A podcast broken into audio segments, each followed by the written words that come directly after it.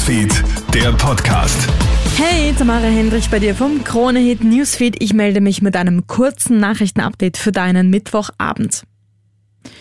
Nach dem verheerenden Angriff auf ein Spital in Gaza soll jetzt die Schuldfrage geklärt werden. Die Hamas spricht von einem israelischen Angriff und mindestens 500 Toten. Israel behauptet, eine fehlgeleitete Rakete der Hamas hätte das Spital zerstört.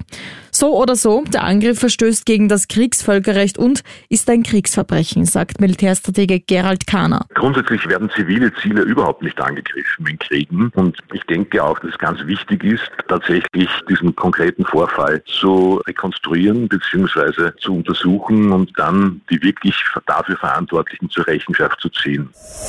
Österreich erhöht seine Terrorwarnstufe. Nach dem Hamas-Angriff auf Israel, der Ermordung eines Lehrers in Frankreich durch einen radikalen Islamisten und nach dem Doppelmord an schwedischen Fußballfans durch einen IS-Anhänger in Brüssel blinkt nun auch in Österreich die Terrorwarnampel in Orange. Das ist die zweithöchste Gefahrenlage. Innenminister Gerhard Kahner. Das bedeutet, dass das Innenministerium beim österreichischen Bundesheer um eine erhöhte Assistenzleistung ansucht, um diese sichtbare Präsenz erhöhen zu können und dass die Spezialeinheiten des Innenministeriums, der Polizei wie Cobra, Vega, SIG auch im öffentlichen Raum in allen Teilen des Landes zu sehen sein werden. Nach den Messerattacken auf Obdachlose in Wien veröffentlicht die Polizei heute ein Video der gesuchten Person.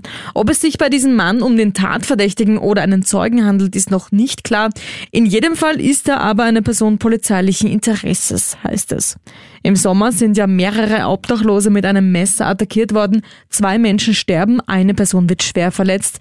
Die Ermittler gehen davon aus, dass es sich in allen Fällen um den gleichen Täter handelt.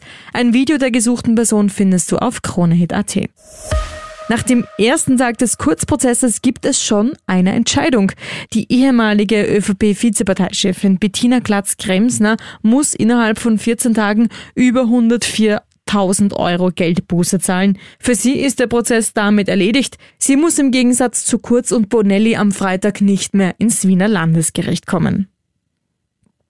Das war's mal von mir. Alle Updates checkst du dir wie immer im Kronehit Newsfeed oder online auf kronehit.at.